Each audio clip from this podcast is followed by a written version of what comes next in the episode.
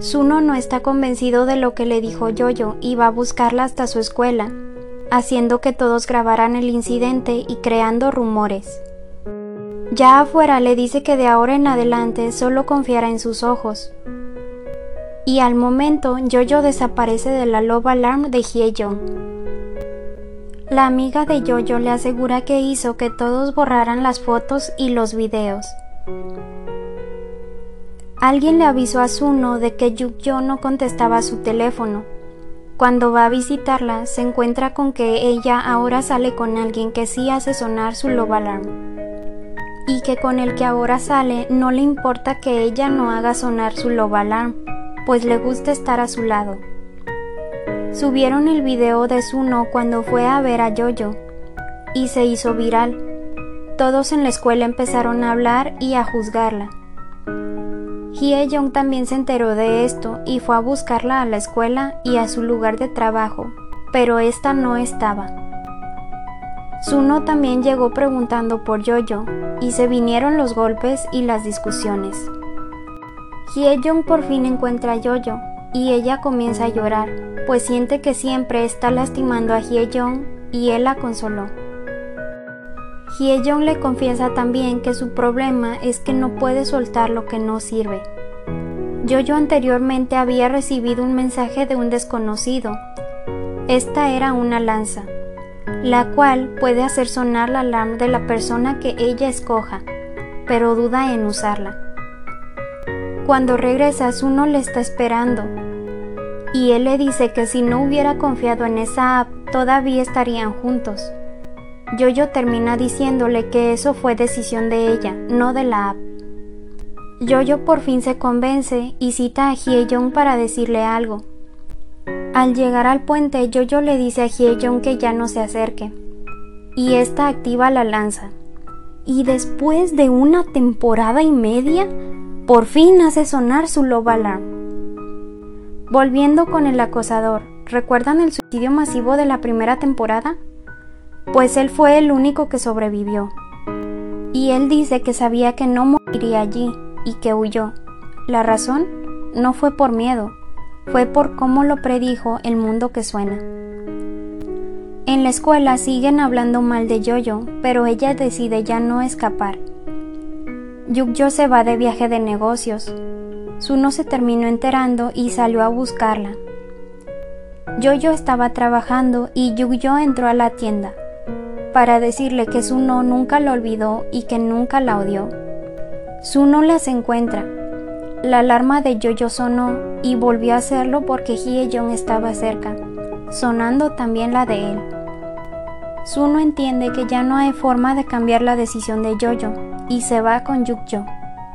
Yukyo le dice que se irá por un tiempo y que cuando regrese, si no puede ser correspondida, va a dejar de quererlo. El chofer de Suno le informa que ella está viajando a causa de los videos de él con Yoyo, pues dañaron su imagen y cancelaron su contrato, así que tiene que volar para solucionarlo. Brian Chon vio una actividad inusual en el teléfono de Yoyo, y Hye se terminó enterando de la lanza y del escudo. Yoyo trató de explicarle, él le dijo que estaba dispuesto a esperarla y a soportar el tiempo que fuera necesario, siempre y cuando fuera honesta. Yoyo es visitada de nuevo por el acosador, y los policías por fin lo capturan, pues él era el culpable del asesinato de esa niña. Yoyo es afectada por los comentarios que él decía cuando lo atraparon, y ésta termina enfermándose y preocupando a Gulmi. A la mañana siguiente hablan por teléfono para que Yoyo testifique sobre el asesinato, y Yoyo accede a ir. Y le aclara a la policía que el mundo que suena no son instrucciones o predicciones. Los medios de comunicación acusan al artista de El mundo que suena de los crímenes del acosador, pues él actuaba bajo la influencia de estas y que tras el suicidio masivo algunas personas llegaron a considerarlas como predicciones, llegando a culparla de todos sus delitos. Yoyo revela que ella es la artista del mundo que suena, explicando que los dibujos los hacía para aliviar su dolor, pues ella fue la única sobreviviente del suicidio de su familia. Jojo habla con Suno por última vez para explicarle y pedirle disculpas. Doku le explica a Hye-jong que si Jojo nunca hubiera instalado el escudo jamás habría salido con él, y que cuando ella y Suno terminaron, él aparecería en la lista de personas que le gustarían a Jojo, y que Jojo fue la que cambió de decisión, convirtiéndolo en la persona que ella amaría y que ella quería que su love alarm sonara, aunque tuviera que usar la lanza para demostrarle cómo se sentía por él. Y que si eso no era sinceridad, entonces no sabía qué es. Yoyo para librarse de la carga de su pasado visitó Jeju, para recordar y darse cuenta de todo lo que logró al sobrevivir. Y que lo que pasó no fue porque la odiaran, era porque pesaba demasiado y que no fue su culpa. La prensa informa que Brian Chon pasó toda la noche siendo interrogado, lo que provocó el interés hacia la ley de privacidad de las comunicaciones. Doku le pide que olvide la 2.0, pues él había ignorado sus peticiones de hace cinco años, pues le había pedido no sacar la 2.0.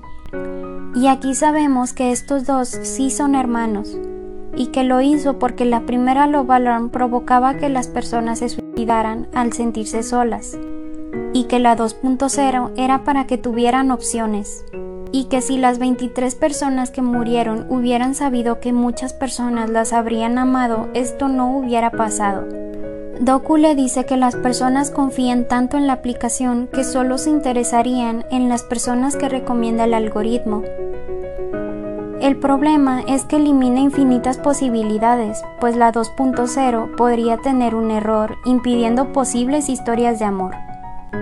Brian le dice a Doku si tiene alguna prueba de que haya errores. La prueba es Yo-Yo, pues al instalar el escudo cambió su lista.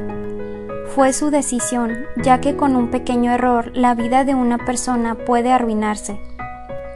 Por último, le vuelve a pedir que renuncie a la 2.0 y que se puede quedar como el creador de Love Alarm. Gulmi, después de muchos intentos y esfuerzo, consigue entrar al club insignia. Ya dentro, ve a Doku y él le confiesa que él es el creador de Love Alarm y el que le ayudó a entrar. Y Gulmi se da cuenta que ella fue la inspiración para Love Alarm. Doku cumple su parte del trato publicando un artículo donde dice que Gulmi es la verdadera musa de Love Alarm. Yukyo regresa de su viaje y revisa la cámara, donde ve que Suno fue a buscarla muchas veces. Suena el timbre y ella sale a buscarlo. Suno le promete que irá día tras día hasta que logre hacerla sonar. Y estos dos terminan volviendo. Jojo se encuentra con Doku y este le entrega un registro de las veces que sonó la Love Alarm de Jojo mientras el escudo estaba puesto. Al intentar poner la grabación no funciona, o eso creían, pues cuando se fueron comienzan a verse las veces que Jojo hizo sonar la Love Alarm de Hyejeon, finalizando así la segunda temporada.